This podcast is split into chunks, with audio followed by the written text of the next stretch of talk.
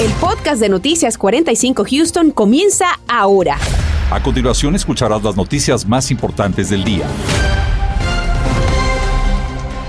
Muy buenas tardes. Jueves sumamente frío en nuestra región, tal como lo advirtió nuestro equipo de vigilantes del tiempo. El termómetro seguirá descendiendo en las próximas horas Iniciamos con nuestro meteorólogo Anthony Ortiz. Anthony, ¿qué tanto más bajarán esas temperaturas? Bueno, Marcela, le digo que en algún punto llegarán a ese punto de congelación, o sea, estamos hablando de temperaturas 32 o menos aquí en la ciudad de Houston y algunos sectores hacia el norte 29 a 30 grados. Pero vamos a darle un vistazo a cómo se encuentra la ciudad de Houston actualmente. 42 sigue reportando esos, esos termómetros, pero cuando añadimos el viento que sigue soplando desde el norte entre 5 a 15 millas por hora, vea cómo se siente la temperatura. Aquí en Houston 33 grados, 30 en Katy, el campo 28 grados en cuanto a esa temperatura de sensación. Mientras tanto, ustedes en la costa, en Galveston, 36. Así que no me salga para nada sin abrigo. Hay que tener ese abrigo bastante grueso para salir fuera de casa. El viento va a predominar durante las próximas horas desde el norte, lo que hará que nuevamente la temperatura continúe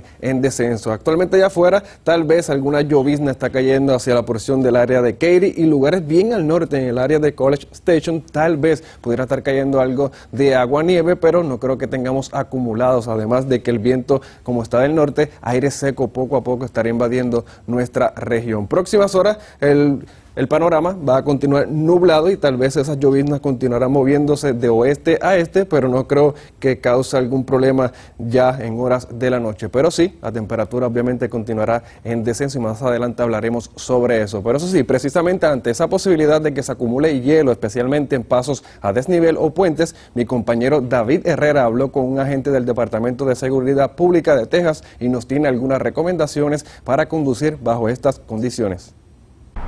Si a salir a carretera cuando las temperaturas están por debajo del nivel de congelación, es importante que se tome algunos minutos para revisar su vehículo. El Departamento de Seguridad Pública del Estado de Texas nos tiene las siguientes recomendaciones. Con el motor apagado, las autoridades le recomiendan que primero revise la batería de su vehículo, que las terminales estén fijas y que no tengan ningún tipo de residuos. También revisar los fluidos, principalmente el nivel de anticongelante, el aceite y también por otro lado lo que son los limpias parabrisas, ya que si los va a utilizar debe de tener una muy buena visibilidad. También es muy importante revisar la presión de las llantas, ya que con las bajas temperaturas tiende a disminuir. Ahora, ¿qué pudiera pasar? Las primeras estructuras que se van a congelar son precisamente estos, los puentes y los pasos a desnivel. Cuando las temperaturas lleguen a ese rango de congelación, el viento va a soplar por debajo y por encima de la estructura. Y ahora si hay presencia de humedad o agua de lluvia, esto va a generar una pequeña capa de hielo que pudiera ser invisible y muy riesgosa para cuando usted transite. ¿Qué otras recomendaciones eh, existen para los conductores, especialmente cuando se maneja con hielo en las carreteras? Para las, ah, el clima que vamos a tener, eh, lo más importante es, son las llantas. No importa si los frenos están buenos y si las llantas no están buenas, no van a poder parar. Y para saber si sus llantas están en buen estado, vamos a hacer la prueba de la moneda de 25 centavos. Tomamos esta moneda, la colocamos en la hendidura de las llantas y la cabeza de George Washington hacia abajo. Si la hendidura tapa parte de la cabeza, sus llantas están en buen estado, de lo contrario tendrá que reemplazarlas. Si va a manejar en carreteras congeladas, hágalo despacio, incremente su distancia entre otros vehículos y si va a frenar o acelerar, hágalo despacio para no perder tracción en las llantas y nunca utilice el control de crucero automático. La mayoría de los accidentes ocurren porque los conductores están manejando en una velocidad muy alta. David Herrera, Noticias, Univision 45. Mientras tanto, las autoridades también hacen su parte y trabajan contra reloj para alistar las carreteras y evitar que se conviertan en lugares peligrosos. José Alberto Irizarri se suma en vivo desde el puente Fred Harman. José, cuéntanos de estos preparativos, te escuchamos. Marcela, son varios preparativos. Te puedo contar antes que todo que a pesar que tengo guantes, el frío es tan intenso que puede penetrar los mismos. Aquí cerca en mis espaldas, el puente Fred Hartman es uno de los que fue tratados en horas de esta tarde con una solución de agua y sal para evitar que se congelen. Alrededor de nueve brigadas del Departamento de Transporte de Texas están tratando estas vías elevadas que es donde se espera pueda haber alguna incidencia si no se toman precauciones. Además, otros lugares como vías elevadas como el periférico 8 a la altura de la 69 y el puente Sidney Sherman cerca del puente de Houston también fueron tratados. El Departamento de Transporte dijo que la intención es prevenir accidentes.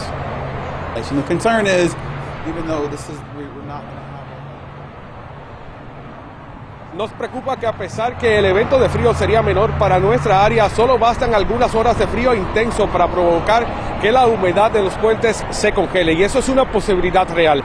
En horas de esta noche otras brigadas volverán a tratar estas vías mientras que se le pida a los conductores conocer las condiciones de tránsito o de las carreteras. Esa información también la podrá encontrar a través de nuestras plataformas y de igual forma se les pide que cuando transiten uno de estos puentes o vías elevadas lo hagan a una velocidad moderada y pendiente del camino.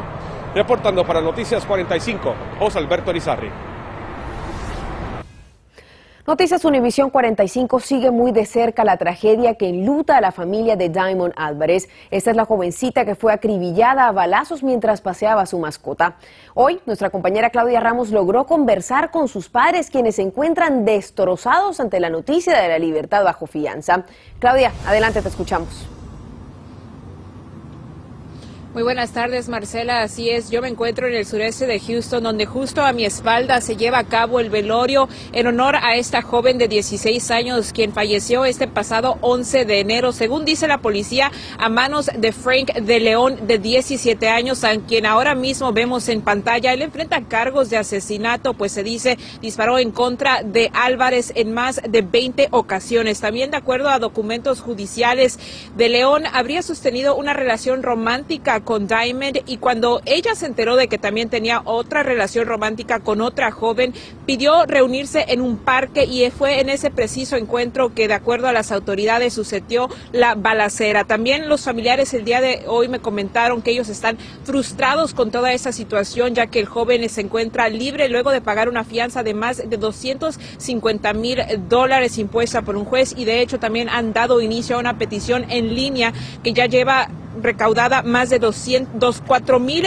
firmas para pedir la revocación de esta fianza para que el joven enfrente el proceso de manera eh, tras las rejas y no en libertad. Esto fue lo que las palabras de la madre que me dijo esa tarde. ¿Qué otra cosa tiene que hacer ese muchacho para que le den el castigo? O sea, ¿qué más? ¿Otro, ¿Otra muerte? ¿Otra? ¿Y todavía sí el juez le va a dar bon? No se merece andar en la calle. Si ya, andaba huyendo y sus papás le estaban ayudando. ¿Qué confianza? ¿Por qué le dieron esa confianza? ¿Por qué le dieron la libertad de volver a respirar el aire y a ver la luz? A mi niña ya no puede ver la luz ni respirar el aire y será mañana donde se llevará a cabo el funeral de Diamond Álvarez justamente aquí al lado de esta funeraria en el cementerio que se encuentra justo al costado de esta misma. Y los familiares y amigos están llevando a cabo en estos momentos esta vigilia que se anticipa finalice en punto de las 7 esta noche. También está abierta al público. Nosotros tendremos el reportaje completo esta noche en punto de las 10 desde el sureste de Houston Claudia Ramos Noticias Univisión 45 Estás escuchando el podcast de Noticias 45 Houston. Un residente de nuestra área acudió a Noticias 45 tras recibir un resultado negativo a una prueba de COVID-19 a pesar de presentar los síntomas del coronavirus. Su mayor preocupación es que por un error en su resultado pudo haber contagiado a su familia y también a sus compañeros de trabajo. Marlene Guzmán se puso en contacto con él e indagó qué pasó en este caso y además nos presenta algunas soluciones si llegara a estar usted en esta misma situación. A través de nuestra herramienta Repórtalo recibimos la queja de un televidente que duda si es legítimo o no un sitio de pruebas de COVID-19 y cuestiona sus operaciones. Su reclamo en parte dice, todas las personas que se hacen pruebas salen negativas. Así es que nos pusimos en contacto con él para escuchar su versión de lo ocurrido. Ah, cuando Fui al lugar, tenía ah, fiebre, tenía mucho dolor en el cuerpo, razón por la que decidió realizarse la prueba de detección rápida en un sitio independiente, intentando prevenir infectar a otros en su hogar y su trabajo, pero el proceso y resultado lo hizo desconfiar. Espero dos minutos, tres minutos y me dan una hoja donde dice que los resultados son negativos. Entonces no quedé contento con ese resultado al ver que, que el lugar no, no, no, no contaba con los con las precauciones correctas para empezar con el personal. Decidió buscar una segunda opción al otro día realizándose una prueba en una farmacia y efectivamente su diagnóstico dio positivo. Pues desde inicios de la pandemia, expertos en salud han reiterado el no confiar en el resultado negativo de una prueba casera o rápida cuando tienen los síntomas del virus, como en el caso del señor Gutiérrez. Si el operador no está haciendo bien la prueba, es decir, si no te pones el hisopo hasta dentro de la nariz, si no le pones bien las gotas, puedes tener lo que se llama una falsa negativa. Las falsas negativas ocurren hasta en el 20% de los pacientes que tienen COVID, pero que se hacen esta prueba rápida. En este caso nosotros acudimos al sitio buscando comunicarnos con algún representante para exponer este caso, pero aún sigo esperando que se comuniquen con nosotros.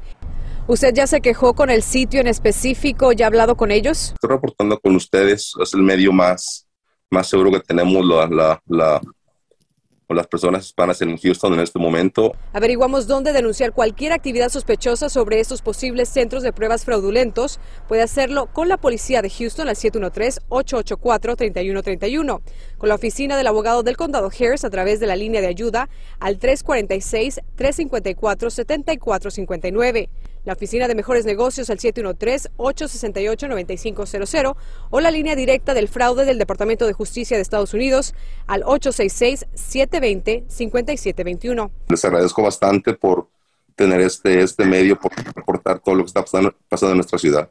Seguimos averiguando más sobre este caso, pero lamentablemente los estafadores siempre van a aprovechar la urgencia y necesidad de las personas en momentos críticos. Por eso queremos recordarle que así como el señor Carlos, usted puede hacer uso de Repórtalo. Está a su disposición en univision45.com, donde puede dejar un mensaje detallado de lo ocurrido, una foto o video y también una forma de contactarlo y haremos lo posible por encontrar esa solución y esas respuestas que usted necesita. Reportando desde el noroeste de Houston para Noticias, Univision. Marlene Guzmán. Una valiosa herramienta para nuestra comunidad. Marlene, gracias. La Casa Blanca nos dio detalles de su plan de distribución de mil millones de pruebas de coronavirus caseras a todos los hogares del país. Pero, ¿qué va a suceder con los resultados positivos de esas pruebas? Daniel Tucci habló con autoridades de salud locales y nos cuenta por qué podrían haber más casos de lo que reporta el condado.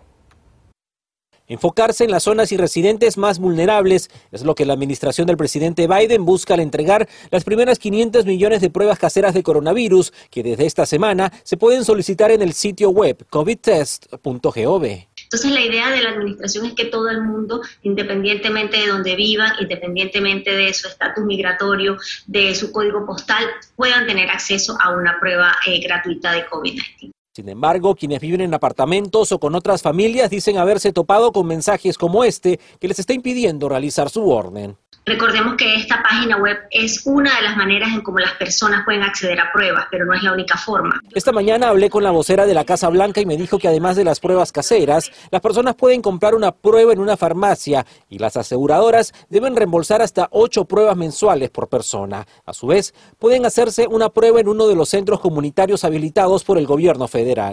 Eh, también vamos a poner a disposición del, público un número de teléfono que vamos a anunciar eh, próximamente donde las personas también pueden acceder a las pruebas. Y una vez que recibamos esas pruebas en nuestras casas, ¿qué sucederá con aquellos resultados que arrojen positivo? El Departamento de Salud del Condado de Harris me dijo que podrían haber más casos de los que ellos reportan.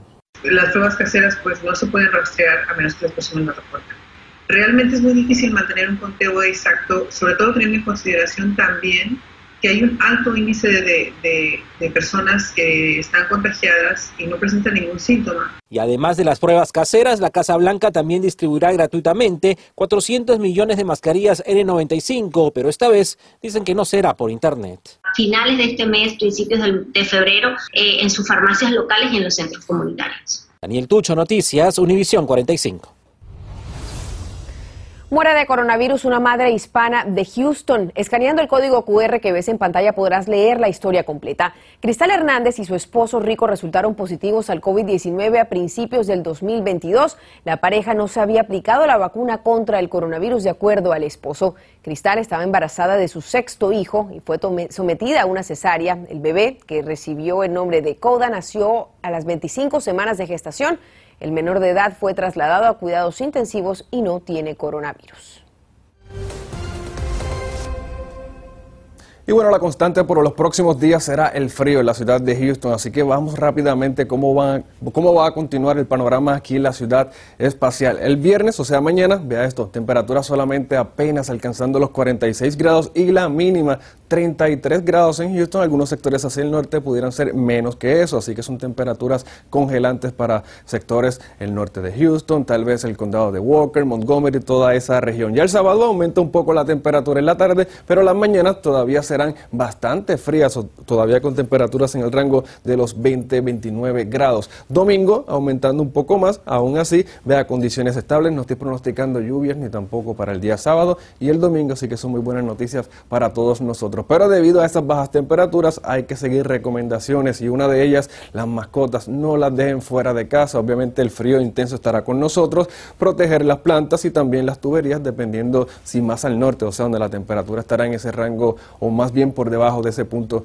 de congelación. Así que la mañana comienza de tal manera, 33 en Katy, 33 en el área de Houston, 28 grados en el área de Conroe y esto sin incluir obviamente el viento que estará soplando desde el norte 5 a 10 millas por hora. Así que vamos de lleno a lo que será el día de viernes. Vea la temperatura en el rango de los 40 grados, será muy frío, el viento se calma un poco en comparación a lo que tuvimos en el día de hoy, pero aún así estará soplando entre 5 a 10 millas por hora, lo que hace sentir la temperatura en el rango de los 20 grados en horas de la mañana. Y aquí lo vemos viernes 8 de la mañana, gran parte de la región Tumble, Conroe, eh, lugares como Sugarland, temperatura entre 28 y 30 grados. Obviamente hay que salir muy bien abrigado fuera, para fuera de casa. Ya en horas de la tarde aumentando un poquito, pero aún así el frío se mantiene afectando gran parte del sureste de Texas. Por el momento hay una lluvia bastante ligera hacia el norte de la Interestatal 10, tal vez hacia la zona de College Station esté cayendo algo de agua nieve, pero por el momento no creo que cause algún problema sobre esa región, pero estaremos monitoreando la situación ya que mañana porciones hacia el suroeste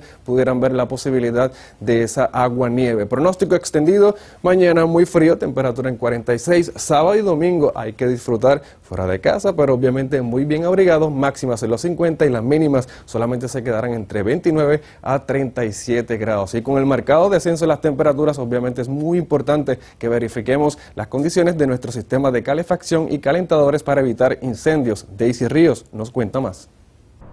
¿Qué tal? Muy buenas tardes. Y es que a toda costa las autoridades quieren evitar que estos incendios, que las contingencias ocurran en el hogar, especialmente ahora que están descendiendo dramáticamente las temperaturas. Considerando que con el descenso en las temperaturas las personas utilizan diferentes formas para resguardarse del frío, algunos viven en apartamentos en donde en ocasiones los sistemas de calefacción no funcionan muy bien o los detectores de humo fallan y ocurren los incendios. Un incremento en, las, en los incendios de hogares.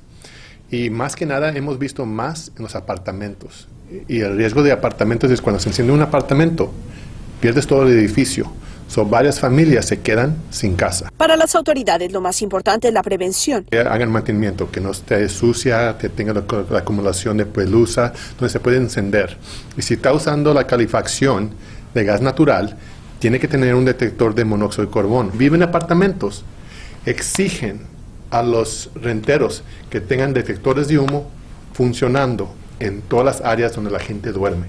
Los expertos recomiendan que evite a toda costa usar calentadores, que son de patio para el interior de su residencia, la estufa o calentadores de gas. Cortina, la alfombra o el sofá, que no esté muy cerca porque se puede encender. Y es mejor que si tienes esos antiguos, ya déjalos y cómprate uno eléctrico. Los hispanos, más que no tengan los recursos, tienen que usar la estufa para calentar el hogar. Y lo que pasa es, si tú tienes la estufa prendida y la llama no está azul, lo que está pasando es que no se está quemando completamente y puedes estar envenenando a tu familia. Es sumamente importante que no olvide que además de los incendios, los riesgos de intoxicación por monóxido de carbono son reales. Las muertes por monóxido de carbono son una realidad, específicamente ocurren en este tiempo cuando descienden las temperaturas. Muchas veces porque están usando gas natural, los sistemas calefacciones de espacios de que todavía se conectan a gas natural que tienen llama libre. Y si no se está si hay un error, un problema con la calefacción, no se está quemando completamente ese gas natural, lo que se puede estar haciendo es envenenando a la gente dormida. Que monóxido de carbono lo que hace en la sangre eh, no deja que entre el oxígeno y la gente muere sin que ellos mismos sepan. Reporto para Noticias Univisión 45, Daisy Ríos.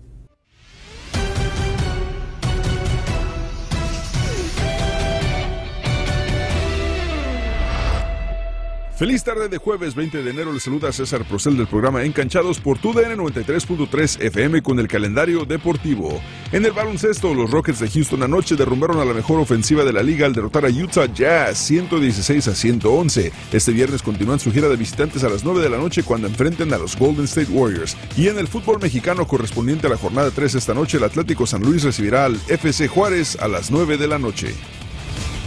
Esta noche a las 10 le tendremos las actualizaciones de los horarios de los centros de pruebas y vacunas debido al mal tiempo aquí en el condado Harris. Además, estaremos hablando sobre la próxima feria de vacunación que estará organizando el Consulado de México aquí en Houston. Detalles esta noche a las 10. Y el intenso frío se hace sentir allá afuera, temperaturas de sensación, o sea, lo que tu cuerpo realmente estará sintiendo si no está bien cubierto, protegido por esos abrigos. La temperatura 33 en Houston, 28 en Katy y continuará descendiendo durante las próximas horas hasta el punto de congelación. Marcela. Anthony, gracias y gracias a usted por habernos acompañado. Los esperamos esta noche a las 10 en la edición nocturna. Abrigarse. Gracias por escuchar el podcast de Noticias 45 Houston. Puedes descubrir otros podcasts de Univision en la aplicación de Euforia o en univision.com diagonal podcast.